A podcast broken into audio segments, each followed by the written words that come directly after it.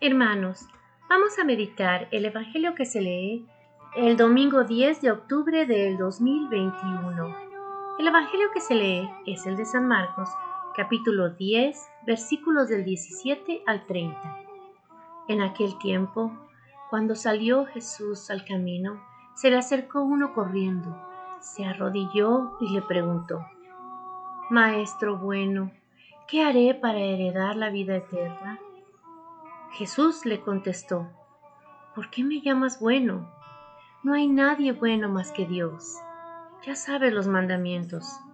No matarás, no cometerás adulterio, no robarás, no darás falso testimonio, no estafarás, honrarás a tu padre y a tu madre. Él replicó, Maestro, todo esto lo he cumplido desde pequeño.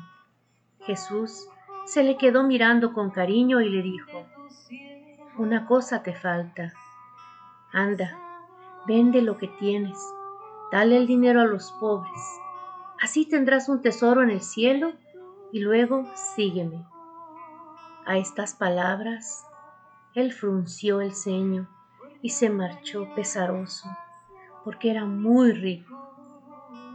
Jesús, mirando alrededor, dijo a sus discípulos, Qué difícil les va a hacer a los ricos entrar en el reino de Dios. Los discípulos se extrañaron de estas palabras. Jesús añadió, Hijos, qué difícil le es entrar en el reino de Dios a los que ponen su confianza en el dinero. Más fácil le es a un camello pasar por el ojo de una aguja que a un rico entrar en el reino de Dios. Ellos se espantaron y comentaban, entonces, ¿quién puede salvarse? Jesús se les quedó mirando y les dijo, es imposible para los hombres, no para Dios. Dios lo puede todo.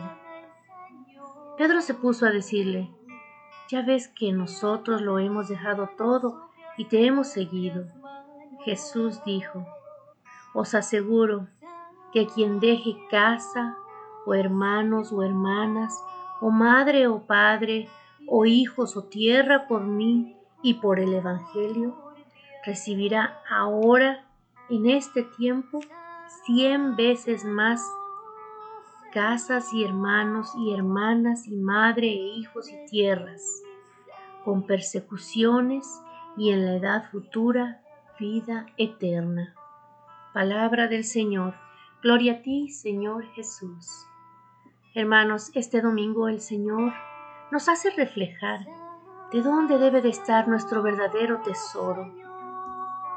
¿Cuántas veces hemos escuchado que hombres ricos o mujeres ricas mueren después de trabajar toda una vida y dejan todo, porque no se pueden llevar nada, hermanos. Nada nos podemos llevar a la vida eterna más que las obras que hagamos de caridad y el seguimiento del Evangelio que hagamos en esta vida. Así es, hermanos. El dinero no nos sirve más que para saciar el hambre, más que para pagar la renta. No necesitamos almacenar riquezas en esta vida.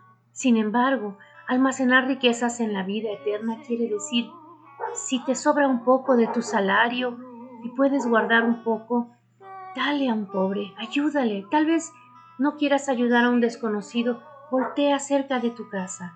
Mira a tu madre anciana, mira a tu padre anciano, mira a tu hermano o hermana que tal vez estén enfermos o tal vez desempleados, o tal vez un hijo.